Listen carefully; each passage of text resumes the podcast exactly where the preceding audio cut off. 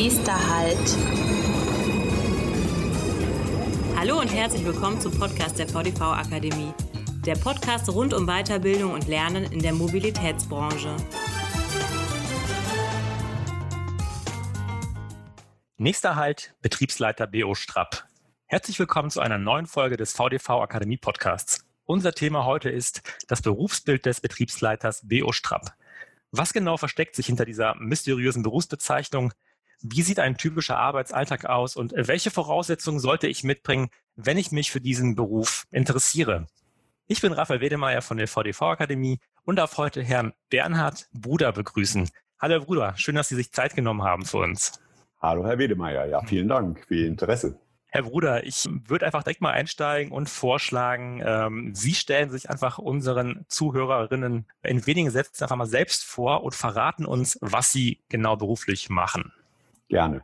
Mein Name ist Bernhard Bruder, ich bin 57 Jahre alt und seit 30 Jahren bei den Kölner Verkehrsbetrieben beschäftigt und habe vorher ein Studium als Bauingenieur an der RWTH Aachen absolviert und mich dabei auf Verkehrswesen konzentriert. Verkehrswesen beinhaltet sowohl Autobahnen als auch Eisenbahnbau und ich war immer schon näher an der Schiene dran und deswegen waren auch die Kölner Verkehrsbetriebe mein idealer Arbeitgeber. Und da habe ich dann fünf Jahre in der Planung gearbeitet und mitbekommen, dass es einen Posten gibt, der für die Sicherheit und Ordnung des Betriebes verantwortlich ist, nach der Verordnung für den Bau und Betrieb der Straßenbahnen, die sogenannte BO-Strap. Und das ist nämlich der Betriebsleiter.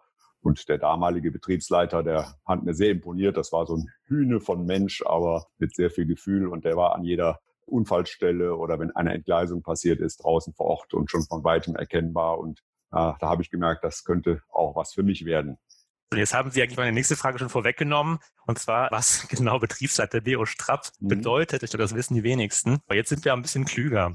Können Sie jetzt nochmal verraten, was genau in diesem Zuständigkeitsbereich des Betriebsleiters BO Strapp fällt?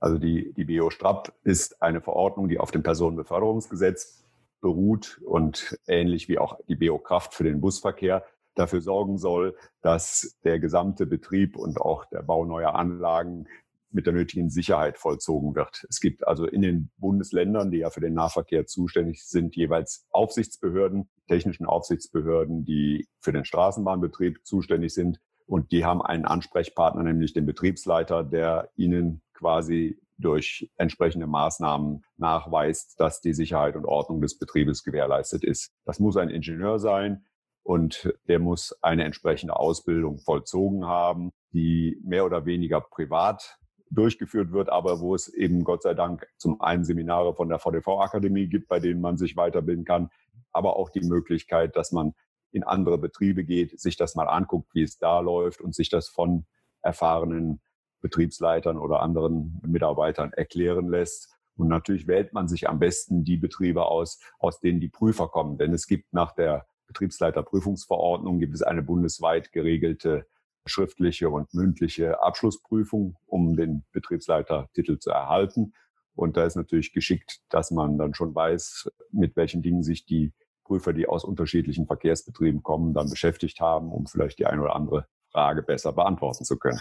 Sehr schön. Jetzt haben Sie ja uns schon ein bisschen was in Richtung der Weiterbildung oder Ausbildung erklärt. Welche Voraussetzungen muss ich denn mitbringen, wenn ich Betriebsleiter Biostrap werden möchte? Also zum einen ist das das Ingenieurstudium, das eine Grundvoraussetzung ist. Es ist aber egal, ob es jetzt ein Elektroingenieur, Maschinenbauer oder Bauingenieur ist. Er muss sich nur entsprechend Erfahrung äh, gesammelt haben, auch im Verkehrsbetrieb. Also die Prüfungsverordnung erwartet drei Jahre Erfahrung in einem verantwortlichen Posten im Bereich des Betriebes. Also es nützt auch nichts, wenn man beispielsweise in einem Ingenieurbüro nur Planung gemacht hat, sondern man soll auch mitbekommen haben, was in der Praxis passiert im Verkehrsbetrieb. Und es ist eine weitere Voraussetzung, dass man eben die üblichen Führungszeugnis und Nachweis, dass man in der Lage ist, diese Dinge zu betreiben, natürlich auch einreicht. Das wird dann bei der Landesbehörde, bei der Technischen Aufsichtsbehörde beantragt und die organisiert das dann, dass man in einen der nächsten Lehrgänge beziehungsweise zur nächsten Prüfung zugelassen wird. Das bedeutet, es handelt sich hierbei um eine Ausbildung oder ist es vielmehr eine Weiter- beziehungsweise Fortbildung? Also es ist zunächst mal neben der Ausbildung, die für einen Beruf, also beispielsweise jetzt in der Werkstatt oder in der Planung eines Verkehrsbetriebs erforderlich ist, ist es eine Zusatzausbildung.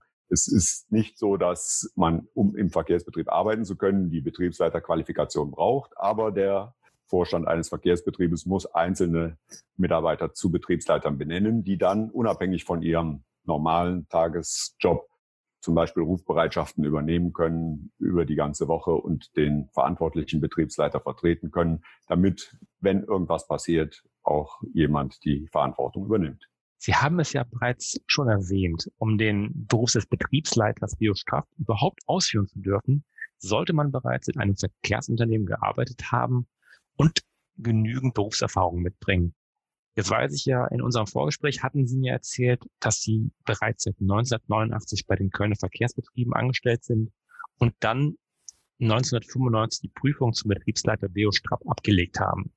Somit haben Sie dementsprechend alle Voraussetzungen erfüllt und bringen somit auch entsprechend genügend Berufserfahrung für diesen Job mit. Das ist richtig, ja. Ich habe also, wie gesagt, am Anfang in der Planung gearbeitet, bin dann in den Betrieb gewechselt und hauptsächlich mich um die Ausbildung und Überwachung der Fahrpersonale gekümmert aber natürlich auch immer Kontakt gehabt als stellvertretender Betriebsleiter zu den bauenden Bereichen, zu zur Fahrzeugtechnik. Wenn neue Fahrzeuge entwickelt werden, dann muss man als Betriebsleiter darauf achten, dass die Anforderungen der Sicherheit erfüllt werden und im Prinzip auch die, das Fahrpersonal in der Lage ist, mit diesen neuen Fahrzeugen umzugehen, weil diese Schnittstelle, die natürlich schwierig ist, äh, durch die Trennung in verschiedene Fachbereiche herzustellen, die soll der Betriebsleiter im Auge behalten. Und da ist es dann wichtig, dass einer sich mit allen Bereichen des Verkehrsbetriebes auskennt.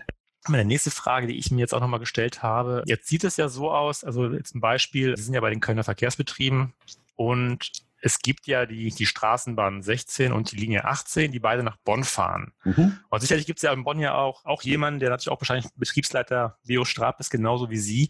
Wie Richtig. funktioniert dann da die Zusammenarbeit? Also gibt es denn eine Art System, es ist nicht vorgeschrieben, dass wir zusammenarbeiten, aber es bietet sich natürlich an, damit es viel einfacher abläuft. Und wir haben auch einen sehr regen Austausch und treffen uns auch regelmäßig, mindestens zweimal im Jahr, mhm. um äh, Themen zu besprechen.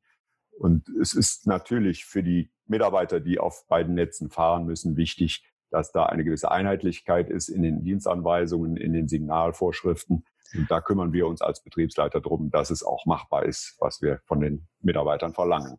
Mhm. Wir haben ja die verschiedenen Unfälle oder äh, Vorfälle, bei denen ein Mitarbeiter Fehler gemacht hat. Die gucken wir uns dann gemeinsam an und überlegen, welche Maßnahmen wir treffen können, damit die nicht nochmal passieren. Das heißt also, dass es auf beiden Unternehmensseiten, also auf denen der KVB und der SWB, also der Stadtwerke Bonn, ein einheitliches Regelwerk gibt oder was ähnliches, an das sich dann die Straßenbahnfahrer, die zwischen diesen beiden Städten hin und her fahren, richten müssen?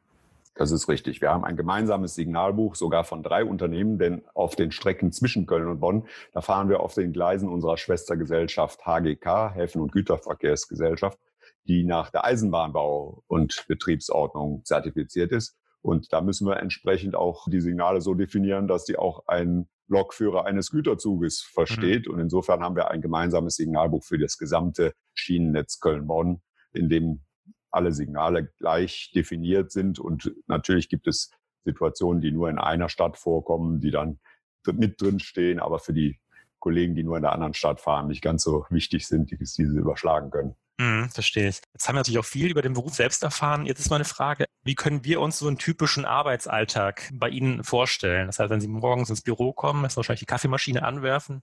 Und wie geht's dann weiter? Ja, ich bin Teetrinker, insofern äh, genau fällt, die, fällt die Kaffeemaschine weg. Aber ansonsten ist es tatsächlich so, dass ich sehr viel E-Mails bearbeite und versuche, Verknüpfungen herzustellen, sag ich mal, äh, wenn jetzt also in irgendeinem Bereich etwas passiert, was auch andere Bereiche betrifft, dass ich dann dafür sorge, dass die entsprechenden Stellen informiert werden und dass möglichst wenig an Schwierigkeiten bezüglich der Sicherheit des Gesamtbetriebes entstehen kann. Also es ist viel Denkarbeit, es ist aber auch natürlich Verwaltungsarbeit, die Dinge teilweise auszuformulieren, wenn etwas an die Aufsichtsbehörden gereicht werden soll, dann muss es schon ein bisschen Stil haben. Dann sollte man nicht nur im, im äh, SMS-Stil kommunizieren, denn das sind ja Dinge, die dann auch rechtlich relevant werden können, wenn mal irgendwas schief geht. Und so beschäftige ich mich in meinem Büro, hab, nehme aber auch weiterhin Prüfungen von neuen Straßenbahnfahrern ab. Oder wenn die Straßenbahnfahrer nach einiger Zeit Zusatzqualifikationen für die Eisenbahnstrecke erhalten sollen, dann auch prüfe ich die auch, sowohl theoretisch als auch praktisch. Mhm. Und natürlich gibt es immer wieder Veränderungen, bei denen ich planmäßig mit drüber gucke, beispielsweise jetzt neue Fahrzeuge, die wir im Moment aus Bautzen geliefert bekommen. Da gibt es dann demnächst mal einen Besichtigungstermin, wo die ersten fertig sind. Aber es gibt leider auch äh, unangemeldete Ereignisse. Beispielsweise hatten wir in der letzten Woche eine Entgleisung, wo ich dann vor Ort mich mit darum kümmere, die Ursache zu klären. Wir haben jetzt im Herbst oftmals äh, das Problem, dass sehr viel Laub auf die Gleise fällt und im weichen Bereich dann unter Umständen dazu führt, dass die Weiche nicht mehr bis in die nötige Endlage kommt und Züge dann eben darauf entgleisen können, wobei im Regelfall nur eine Achse entgleist und es zu keinem Schaden groß kommt. Aber natürlich muss man trotzdem gucken, woran hat es gelegen? Hat der Fahrer nicht aufgepasst oder war die Wartung der Anlage nicht in Ordnung oder war es vielleicht höhere Gewalt, was beim besten Bemühen des Betriebsleiters nicht immer zu verhindern ist. Ja, selbstverständlich. Also auf jeden Fall ein Beruf mit sehr viel Verantwortung, mhm. die wir sehen können. Jetzt hätte ich noch eine Frage zur, ähm, zu der Zukunftssicherheit dieses, dieses Berufs. Also wir wissen ja oder wir haben, vielleicht die einen oder anderen haben schon mal davon gehört, dass in Nürnberg zum Beispiel eine Straßenbahnlinie völlig autonom fährt. Mhm. Ähm, U-Bahn. Eine U-Bahn, genau, ja. ziemlich, äh, völlig autonom fährt. Mhm. Wie sieht denn diese, die Zukunft dieses Berufs aus? Sagen wir mal jetzt auf die nächsten fünf bis zehn Jahre unter Berücksichtigung der Digitalisierung und der Automation aus? Also das hatten wir noch nicht erwähnt, dass die BO Strapp sowohl äh, Straßenbahnen, die oberirdisch verkehren, beinhaltet, als auch U-Bahn-Betriebe oder zum Beispiel die Wuppertaler Schwebebahn, die ja völlig unabhängig verkehren. Bei diesen unabhängigen Verkehren ist es tatsächlich möglich, sie zu automatisieren.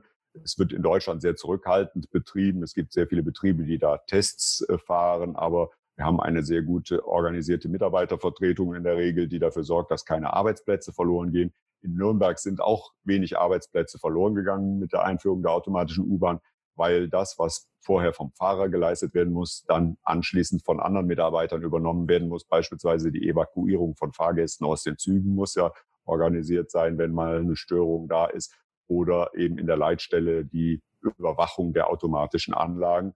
Und im Endeffekt hat man da also auch festgestellt, dass es gar nicht so eine große Ersparnis von Personal war, die dadurch eingeführt worden ist, weshalb dann andere Betriebe auch nicht mehr ganz so intensiv daran arbeiten. Aber im Straßenbahnbetrieb vermute ich, dass es sehr lange dauern wird, bis wir eine Automatisierung erreichen können. Wir haben jetzt schon Assistenzsysteme, die wir ausprobieren in den Fahrzeugen und die sehr häufig äh, Alarme auslösen, wo es gar nicht angebracht ist. Beispielsweise, wenn irgendwelche Vögel vor dem Zug vorbeifliegen oder mhm. eine Mülltüte reingeweht wird, wo der Zug dann gebremst wird. Und das können wir natürlich auf Dauer nicht den Fahrern zumuten, also Zusatzbelastungen immer wieder auszuschalten. Und insofern werden wir wahrscheinlich nicht weit kommen, wieder, nicht so weit, wie das im Kraftfahrzeugbereich inzwischen schon möglich ist, während, während der Zeit, die ich noch äh, in der Tätigkeit verbringen werde. Also das heißt, man kann davon ausgehen, dass wenn man jetzt mit in diesen Beruf einsteigt, in diesem Beruf auch bis zu, bis zu seiner Rente sozusagen auch durcharbeiten kann. Ja, wie gesagt, ist es ja kein äh, Beruf, der für sich steht, sondern es ist eine Zusatzqualifikation. Mhm. Und es ist so, dass die EU, die ja die Vereinheitlichung, sage ich mal, des Schienenverkehrs betreiben möchte, auch aus wirtschaftlichen Gründen, schon Alternativen entwickelt hat, beispielsweise ein Sicherheitsmanagementsystem, was unter Umständen einen Betriebsleiter ersparen könnte. Aber es ist natürlich so, die Erfahrungen, die wir jetzt in Deutschland mit dem Betriebsleiter gesammelt haben, die sind sehr wertvoll und haben zu einem hohen Sicherheitsniveau geführt. Und etwas Alternatives aufzubauen, wird auf jeden Fall sehr mühsam. Insofern mhm. könnte ich mir vorstellen, dass auch europaweit sich die Betriebsleiterlösung durchsetzen wird, weil es ein großer Vorteil ist für den Unternehmer, jemanden zu haben, der den vollen Überblick hat über das ganze Betriebsgeschehen. Ja, definitiv. Jetzt habe ich nochmals für mich eine wichtige Frage, die mir schon seit längerem unter den Fingernägeln brennt. Und zwar, können Sie mir den Unterschied verraten zwischen Tram und Straßenbahn? So Gibt viel ich weiß, ist das ein Dialekt aus, aus Süddeutschland. Also es ist absolut identisch. Da gibt es keinen Unterschied. Alles mhm. klar, super. Dann sind wir eigentlich auch schon äh, fast am Ende unserer, unserer Podcast-Folge. Ich habe noch eine letzte allerletzte Frage an Sie und zwar, ähm, was spricht Ihrer persönlichen Meinung nach denn für eine Ausbildung zum Betriebsleiter BO Strapp? Mhm.